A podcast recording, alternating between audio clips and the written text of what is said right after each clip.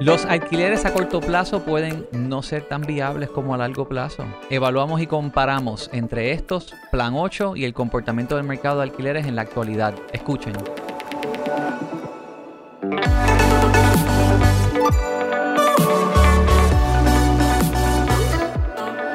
Bienvenidos al episodio número 11. Nos acompaña Fernando Rodríguez, Saludos. Alexandra Amador, que estaba en el episodio anterior, Giancarlo la otra vez. Y Milton. Tanto tiempo. Un, un- un episodio de distancia. Estábamos conversando anteriormente sobre el proyecto de Vive Urbano, sobre el tren urbano. Vamos a ahora entrar un poquito en el tema de, de los alquileres. Hablamos también del impacto que ha tenido en los alquileres alrededor de, las, de esas zonas. Alexandra, tú en otra vida fuiste, antes de estar específicamente como realtor y haciendo eh, ventas inmobiliarias, estuviste en el tema de property management, ¿no? Estuve en el tema de property management dando una sinopsis bien corta. Yo salgo de ser corredora de la Bolsa de Valores por 16 años. Este, renuncio, ¿verdad? Porque ya no había alineación con lo que estaba haciendo. ¿En qué la- año fue eso? 2014. Mayo Ah, 2014. tú pasaste la peor parte también, la 2008, 2009. Bueno, O sea, Sí, sí, yo viví pero todo eso. viviste los ciclos. Que Sí. lo, lo bueno y Oh, como... No, lo increíble es que yo estuve Y se 16 años nada más. Sí. Yo estuve 16 años, pero fueron tan intensos que el que llevaba 30 años, o sea, nos fuimos mano a mano y creamos esa piel bien dura. La, la verdad que bien dura. Eso es así. Y entonces en el 2014, En el 2014 renuncié y saqué mi licencia de corredora de bienes raíces. Y para ese mismo momento habíamos comprado una propiedad reposeída en Ocean Park, el cual la, ¿verdad? la, la remodelamos. Y haciendo un poquitito de investigación, un poquito más leap of faith que investigación, pues decidimos ponerla en alquiler a corto plazo. Porque vi que había un trend en VRBO y HomeAway. 2014 todavía Ocean Park estaba... Sí, eso Exacto. bajo agua casi. Sí, sí. eh, literal. Eh, bueno, pues nada, eh, resulta que vi una oportunidad porque vi cómo se estaban moviendo los alquileres a corto plazo y hice un poquito de investigación, ¿verdad? Del inventario que había disponible. En HomeAway VRBO, Airbnb todavía estaba... eh, despuntando. Exacto, pero bien slightly. Y entonces dije, contra, aquí hay una oportunidad porque yo salí sin saber qué hacer, ¿verdad? Saqué mi licencia y vi esa oportunidad y me lancé, hice un, un- una compañía de manejo de alquiler, de manejo de propiedad de alquiler a corto plazo.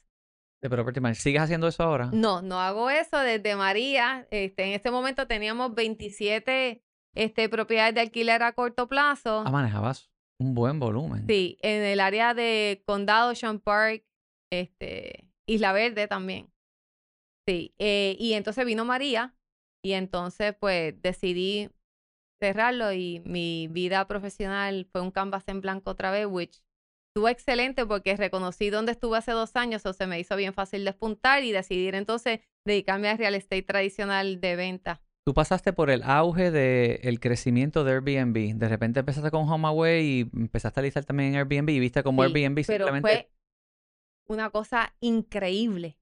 Fue como Airbnb acaparó el mercado, pero no lo viví tanto. Eso pasó ya yo creo que más 2018, por ahí. Este, porque al principio hubo un poquito de resistencia y más de los clientes. Todavía HomeAway tenía su... su... Sí, sí, sí. lleva fácilmente desde la década del 90. Sí, Es correcto. un negocio que siempre ha estado. ¿Tú lo sigues usando HomeAway? No. Nunca. Yo Mira, estuve un año increíble. solamente. No, fue, fue una cosa espectacular. Este, como Airbnb acaparó el mercado, este, al día de hoy lo que me dedico son a ventas mayormente y renta en el área metro, eh, mayormente Condado, Ocean Park, Isla Verde, Santurce, lo que es San Juan Beach.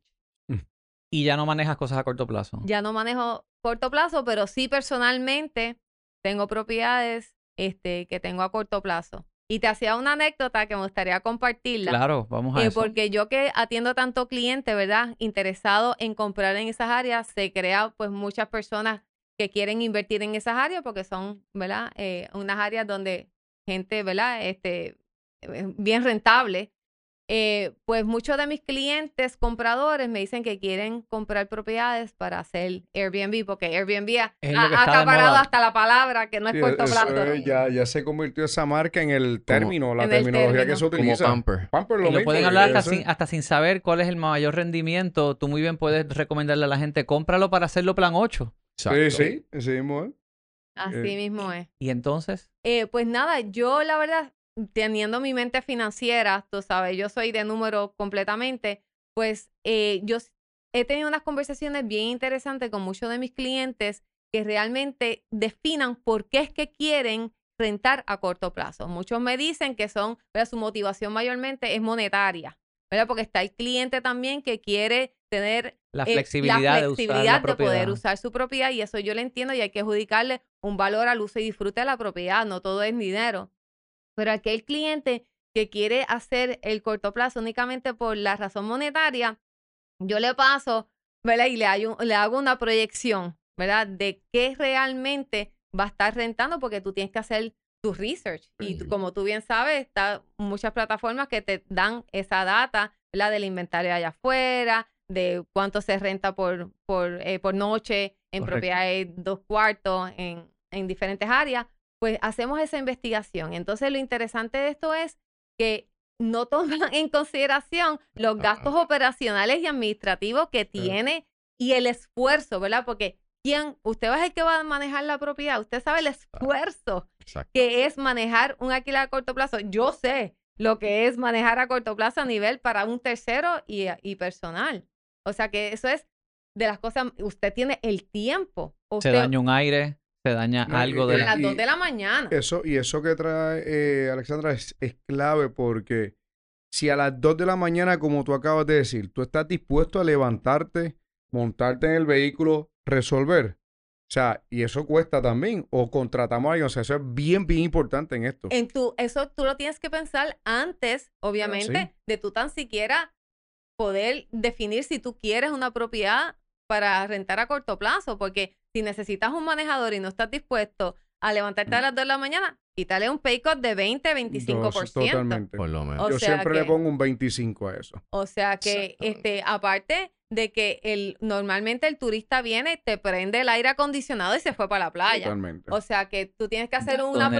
proyección de, como sabemos, el costo eléctrico en Puerto Rico es altísimo. O sea, hazlo el doble. O sea que esa proyección tiene que ser bien agresiva. Y entonces, ¿qué garantía tú tienes en términos de cuánto vas a estar rentando la propiedad en términos de, de ocupación? Pues mira, tal vez un, un software como AirDNA me diga, pues mira, 85%, pero yo cuando se lo hago a un cliente, yo tengo que irme un poquito más conservador que eso. Claro, vienen huracanes, vienen apagones, vienen terremotos, viene pandemia, también todo eso, Influye. claro. O sea que cuando hacemos esas proyecciones, este, Y se pone eso, interesante. Tú tuviste una, tienes una propiedad que decidiste de Sí. corto plazo, la moviste a largo plazo. Te voy a hablar de este caso. Es una casa en Ocean Park, ¿verdad? Este, que la compramos y la remodelamos y decidimos ponerla a corto plazo porque teníamos este, una que vivimos en tres apartamentos a corto plazo no había ido bien. Eh, las características de la propiedad son distintas, pero entonces esta se rentaba súper bien, eh, pero cuando yo empecé a decir, espérate un momentito, déjame, ¿por qué, no- Exacto. por qué veo que me está sobrando menos dinero? Vamos a sacar el PNL de verdad, ver Mm. cuánto estamos pagando de luz, cuánto estamos pagando de agua. Tienes que ofrecer, obviamente, Wi-Fi. Definitivo. Este, se daña la sábana, hay que, hay que todo, comprar que todo. todo. Entonces, si la casa no estuvo alquilada por una semana, esa limpieza de esa señora que viene a refrescar la casa la tienes que pagar a los pockets. Exactamente. O sea que cuando hicimos todo ese análisis, vi con cuánto me quedaba realmente, porque una cosa es el bruto, otra cosa es el neto. Entonces, ese neto tributa como ingreso ordinario. También. Entonces, yo dije, espérate un momentito, aquí tiene que, algo no me está cuadrando. Y gracias a Dios, el mercado de rentas había subido en ese momento.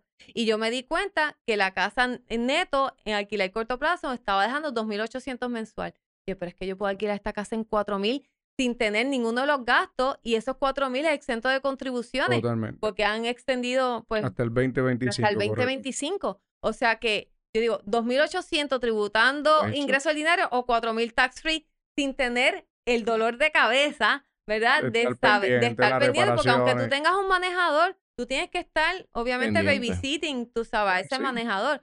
O sea que con la diferencia le puse una planta 20K a la casa. Porque obviamente en Ocean Park se va mucho la luz y tengo un inquilino, cual si me está pagando esa cantidad de renta, lo tengo que tener cómodo. Pues para que no todo es corto plazo. Definitivo. Pero en, en muchas propiedades puedo entender por qué es que se alquilan a corto Pero es plazo. muy bien, o sea, lo que tú, es- lo que tú traes es clave, o sea, entender la matemática del negocio. Exacto. Ahí es que tú decides, espérate, o si es a corto o si es a largo. Y entonces uno determina, pero usualmente nos enfocamos en el ingreso bruto. Se nos, no, es que yo no tengo el 25%, yo no tengo que pagar, por ejemplo, en la administración, lo voy a hacer yo mismo. Y ahí entonces empieza, estás dispuesto a hacer todo esto, todo esto. Tu tiempo vale más posiblemente Exacto. que eso mismo. O que, o que un vecino te llame a las 2 de la mañana, mira, me tienen una, la música está alta, ven Seguro. para que los venga y A los lo saque. mío yo le pago el 25 y le digo, y no se te ocurra llamarme. Si no estás despedido. O sea, ese 25 sí. es para... Y lo maneja y no hay ningún problema y todo súper. Tú también trabajas mucho, tienes mucha experiencia manejando Plan 8, ¿verdad, Milton? Sí. Ah, sí. Unos añitos con eso. Plan 8. Me, me encantan los plan 8. Sí. Sí, me encantan los eso plan es lo 8. único que Eso en, es... la, en la pandemia. Y ese es mi inquilino clase A. eh, la- las rentas son... acuérdate, Estos son fondos federales, independientemente del programa sea estatal, municipal, son fondos federales.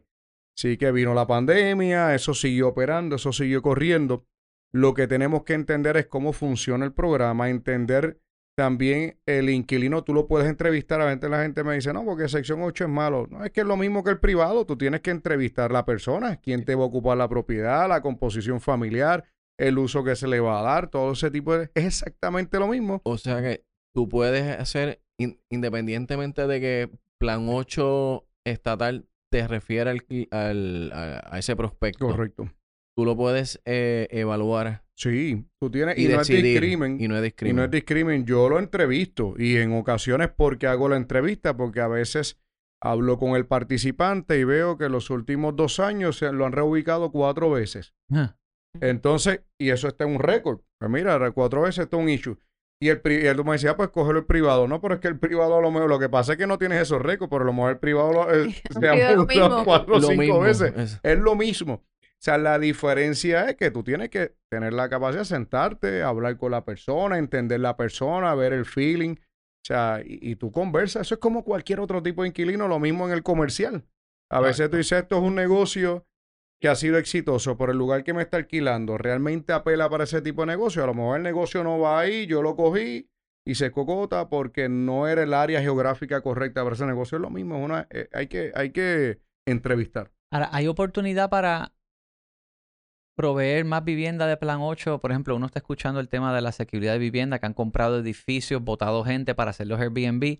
¿Por qué no se escucha de gente que estén comprando edificios y arreglándolos para hacerlos en Plan 8? Mira, Está- ¿Eso está ocurriendo? ¿Es difícil hacerlo? ¿Qué- qué- Yo, por ejemplo, eh, adquirí recientemente este, un proyecto en Cagua, que es un poco más de 30 apartamentos, con la intención de convertirlo a, a plan 8. Pero hicimos la matemática desde el inicio y vimos que era viable. El problema que nos encontramos a veces es en qué precio yo estoy comprando la estructura, Exacto. qué mejoras requiere la estructura para ver esto es cuestión de negocio, es costo efectivo. Porque a mí, yo prefiero a veces tener un sección 8 que tenga unos ingresos long term seguros, porque son fondos federales, que a lo mejor una renta a corto plazo o el mercado privado. Ahora, como hay unos cap en sección 8 de rentas por habitaciones, uno, dos, tres o cuatro cuartos, Mm. pues entonces ahí yo determino, ¿es viable el precio en el que compro? La inversión que requiere. Si no hace sentido, pues ¿Cuán- ¿Qué por ciento es un por ciento saludable de ese retorno de la inversión? Mira, usualmente se está buscando, va a depender del inversionista, pero busca- usualmente busca un retorno de un 12 a un 18%. Un 12 a un 18%. ¿Por qué? Porque obviamente yo, si yo dejo ese dinero en el banco, el banco no me va a producir ese, ese margen. Ahora, te traigo que viene con lo que trae Alexandra ahorita. ¿Cuánto me cuesta de mi tiempo manejarlo, administrarlo? Ah, pues me gano un 15, pero estoy dedicándole tantas horas. a- eso también es parte de yo. en mi caso, yo tengo un administrador. Brega con la, le pago algo, lo administra, pero mi, ese tiempo yo lo dedico a hacer otras cosas que producen también otros retornos. Mira, Milton, perdón que te interrumpa. Ese 12, 14% es De, de... retorno de la inversión, de gastos después de recurrentes. gasto y todo. Eso Wow, es neto. qué bien. Entonces, cuando tú dices, pues neto, y, y ahí tú vienes y crees, ¿qué pasa? También la propiedad su, su, su valor en el mercado, su precio en el mercado capitaliza mejor. Porque sí, yo sí. tengo este rendimiento, yo te estoy vendiendo este muñeco con este ingreso neto mensual. Si tú eres mejor administrador que yo, aunque tú me lo compres tal precio, tú le aumentas su valor. Si eres un mal administrador, tú mismo haces que tumbes el precio. Y por eso es que en muchas ocasiones yo me siento con los dueños. Me dicen, no, yo la, mejor la rento barata para, tener, para moverlo rápido. Pero eso tiene un impacto en la valorización de la propiedad, en el retorno. Entonces, Exacto. pues trato de educarlos en eso, para darle el mejor, la mejor valorización, el mejor retorno y al fin y al cabo que capitalice lo mejor esa propiedad. Si alguien quisiera comenzar en el negocio de Plan 8, ¿cuál sería el primer paso? Mira, no es nada complicado. Sí. Aparte Ajá. que me llame, ¿no? Pero mira, No para ponerlo esa bien va a ser mi simple. próxima inversión. Sí, para, para ponerlo, no es complicado. Si usted es dueño de una propiedad residencial en este caso, y usted tiene la propiedad en buenas condiciones, entiéndase de pintura, tratamiento de techo, una cocina, todo que esté en buenas condiciones, eh, la propiedad en términos generales te cualificaría. Segundo, hay que cualificar al dueño. El dueño tiene que tener sus contribuciones al día. No puede deberle al Departamento de Hacienda o al CRIM. Si lo debe, le debe, tiene que hacer un plan de pago. Y que con esa certificación usted llega, están solicitando eh, certificación si usted tiene hipoteca de que la hipoteca está al día para asegurarse que no le van a tocar la puerta y verdad para desahuciar, en este caso ejecutar el inmueble. Así que si usted cuenta con eso, es bien simple. Y si tiene asume, que eso asume está al día, ese tipo de cosas, que esté todo Mira, so- mira, y te hago una pregunta. Ese- esos caps por eh, cantidad de habitación, ¿cuán frecuente cambia? Mira, eh, se- ya se está mirando, incluso ha habido unos leves aumentos recientes, por ejemplo, lo de tres habitaciones sin luz y sin agua, que en algunos municipios, dependiendo del programa, te pagan 7.25, 7.38, en otros estamos viendo 7.40 y pico. Bueno, amigo, eso va a dependerte del municipio, el tipo de programa, pero se mantienen por ahí. Eso es sin luz y sin agua. Si tú le incluyes luz y agua, porque a lo mejor tienes una propiedad multifamiliar con un contador para varias unidades, pues entonces el programa, dependiendo de la cantidad de habitaciones, te aumenta. Te puede pagar ocho y pico, nueve y pico. Obviamente, pues tienes que controlar el tipo de equipos que le vas a poner en la propiedad. Pues a lo mejor un calentador solar o calentador de línea.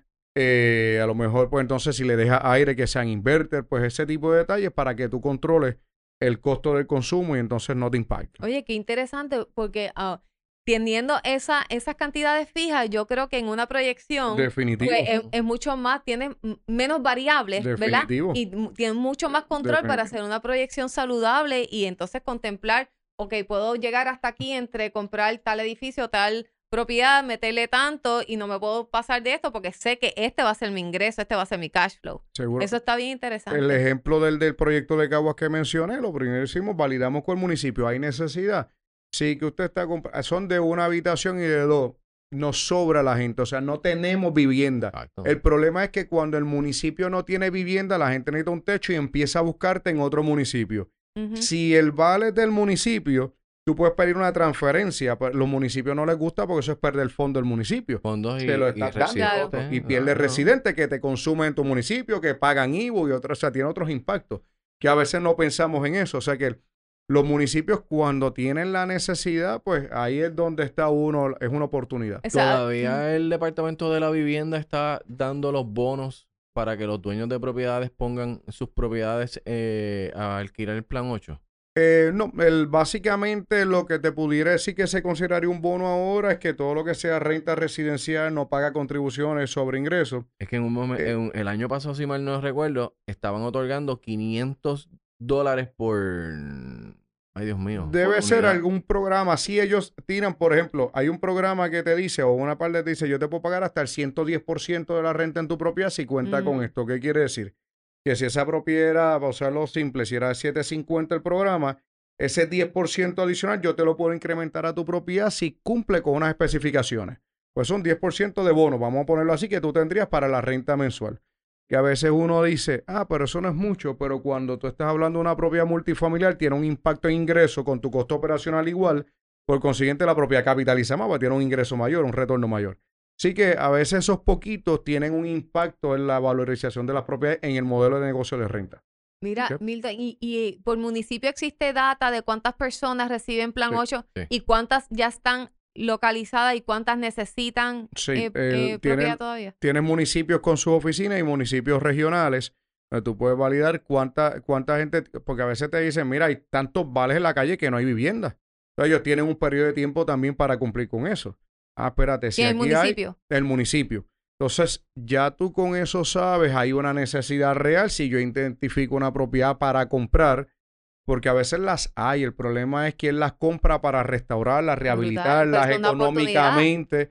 Pues entonces hay que hacer la matemática. Ah, compré esta propiedad y cuando saca los números, wow, no Sí. puedo, no es negocio. Porque desde el inicio no hicimos lo que tú estabas Claro. evaluando. ¿Qué, ¿Cuál es mi costo operacional? ¿Cuánto me cuesta habilitarla? ¿Cuánto por pie cuadrado me sale? ¿10 pesos, 30 dólares reparar esta propiedad? Y ahí, ah, pues entonces ahí tú ajustas y trabajas con los números. Claro, claro. Excelente, Así que- brutal. ¿El plan 8 es viable para revitalizar un edificio abandonado en Santurce? Sí. Y por cierto, Santurce tiene una necesidad. claro, porque yo veo, pero yo veo Santurce, veo tantos edificios abandonados, estructuras abandonadas, Sí, es- y, y uno puede comprarlas para hacerlo apartamentos caros o apartamentos en a, a- a corto plazo, pero nadie está haciendo nada para desarrollar un edificio de vivienda asequible. de- de Sí, precio. es, es que el costo de construcción en este momento está tan elevado que tienes, este, por eso es que lo que se construye cuando se hace son los project based, porque tú recibes una serie de beneficios a 15 años de contribuciones y tienes una serie de créditos.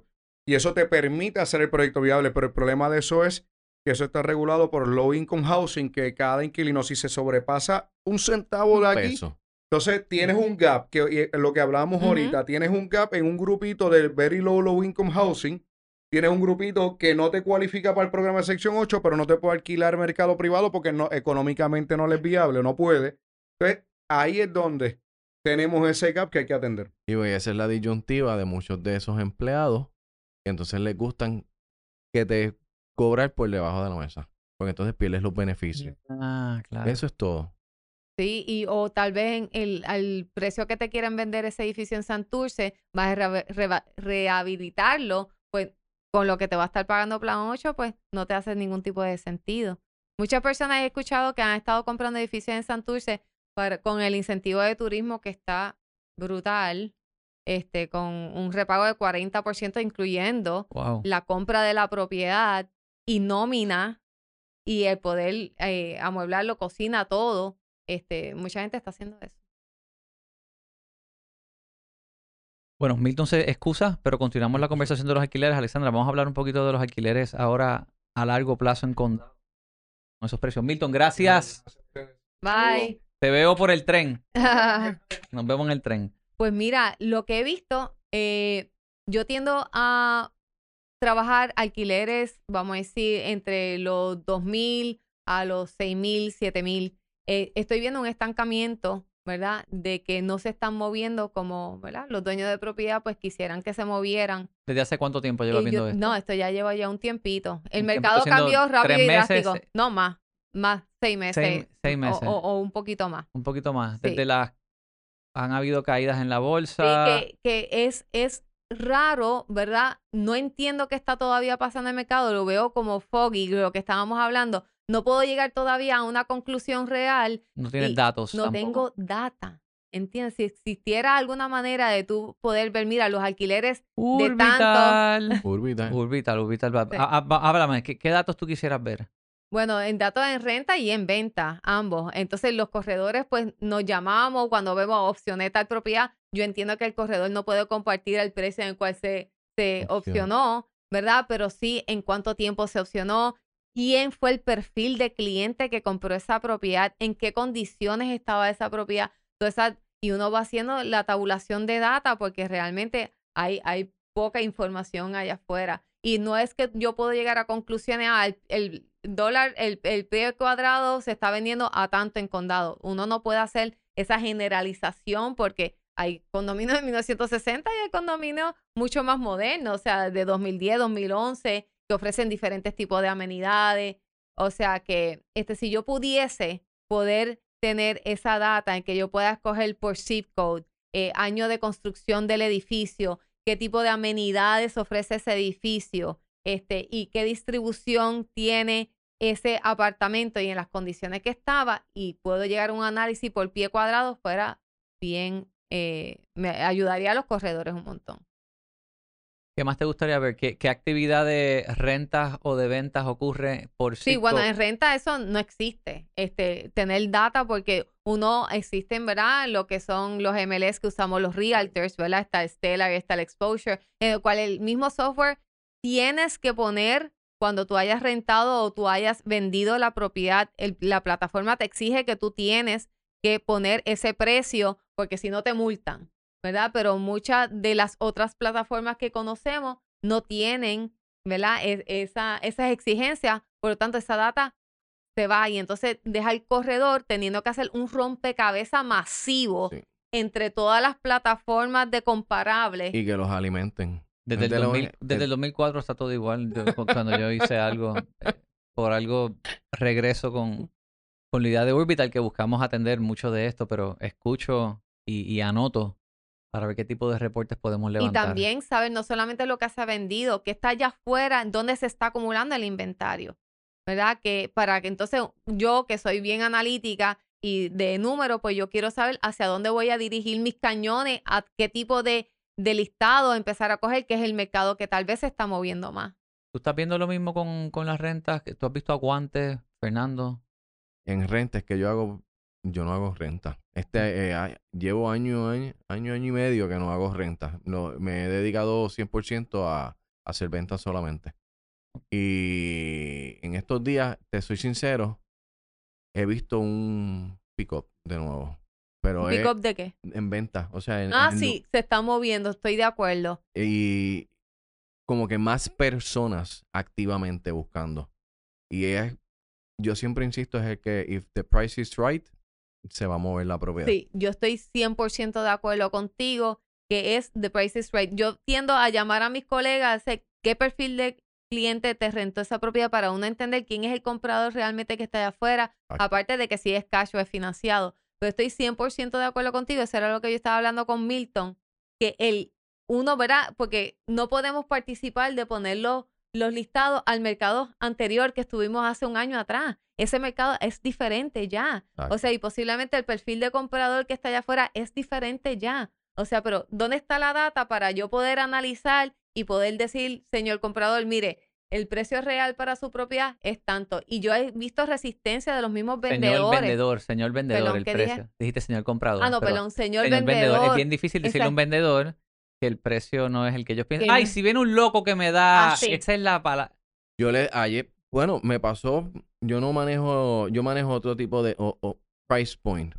Eh, yo me ma- manejo en 150 a 200 mil. Ayer precisamente estaba pitching a una propiedad en 145 mil. Los herederos querían poner la casa en 175. Les expliqué. Y llegué por lo menos a que me dejaran listar las 147 mil 500.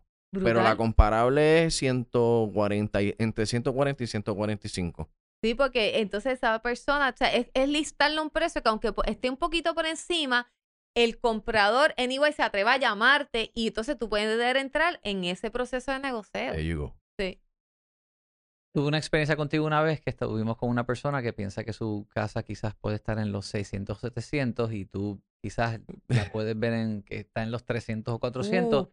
pero tú no, no- Sí, pero en este caso Fernando simplemente le dice, vamos a recomendar un tasador, una Claro. persona que te haga eso y después cuando salimos Fernando me mira y me dice, yo no le puedo decir a él lo que le quiero decir. Sí. Esto tiene que, Tiene que buscar ser un tercero. un y tercero. que, ¿verdad? Que uno triangulizando la situación, pero con, con sustancia. Exacto. Sí, eso Entonces está lo, va, lo vas llevando y lo vas aterrizando. Y cuando se lo demuestras en, en ¿cómo es? En números y en, y en comparables, y obviamente no se lo puedes decir que mira, esta comparable es mejor que tu casa, pero le demuestras y cómo compara y, y qué tiene y qué no tiene, pues entonces van, van Otra de las cosas que yo tiendo a utilizar es, mientras estoy haciendo ese análisis, si el cliente vendedor tiene hipoteca y tiene unos gastos recurrentes de mantenimiento, CRIM, seguro, y dice, mira, tú te estás gastando, por ponerlo en este precio, tú te quieres ponerlo 25 mil pesos más, pero te vas a tardar posiblemente un año en venderlo. Ahí está el break-even point, lístala menos y sales y vendes y entonces puedes coger ese dinero para hacer lo que tú quieras, Te digo. tú sabes. buenos consejos. Sí. No todo el- pero no todo el mundo sigue eso. Por algo también, y mucha gente habla en la industria de que, ah, los corredores son unos, no voy a decir, pero critican como en cualquier industria hay personas buenas, hay personas malas. Lo importante es tú asesorarte bien con gente que conocen. Yo lo que me he dado cuenta con Urbital es que hay corredores que se conocen bien sus mercados y nada como una persona que se conozca bien el mercado. Si tú traes a un rookie que no se conoce el mercado asesorarte, no vas a salir bien. Pero si tú estás con una persona que trabaja continuamente el mercado donde tú estás. Vas a tener un aliado que te va a ayudar definitivamente a salir mejor en el negocio. Sí, por Sin ejemplo, lugar a duda. propiedades históricas del viejo San Juan Coral, condado, Definitivo. Sí, y no y la- solamente eso, sino que el- la ventaja de tener ese corredor en la cual tiene buenas relaciones, por lo tanto, yo, yo eh, trabajo mucho la relación con mis colegas que trabajan mi área, ¿entiendes? O sea que para mí esa relación tiene que ser una impecable, porque porque a la hora que yo tenga quizás tal vez un corredor, un, un comprador que quiera traer, ¿verdad? Eh, ser asesorada por mí, pues yo sé que yo voy a llamar a fulana de tal que tiene listado que es para mi cliente y me va a coger el teléfono exacto. siempre. Y sabe que yo siempre le, traigo buenos clientes compradores. O viceversa. O dame llamar a Alexandra que yo sé que siempre trabaja bien con su, con su cliente vendedor, ¿entiendes? Y trabaja buenas propiedades. O sea que esa relación entre colegas yo creo que es súper importante. Alexandra, ¿dónde te puede conseguir a ti alguien que nos escuche? A mí por teléfono me pueden llamar al 787-607-3235. Mi website, alexandramador.com. En las redes sociales, en Instagram, Alexandra Amador Real Estate. O en Facebook, Alexandra Amador Real Estate. Excelente. Alexandra, gracias por estar con nosotros. Gracias por la invitación. Saludos. Llévatelo, Wilton.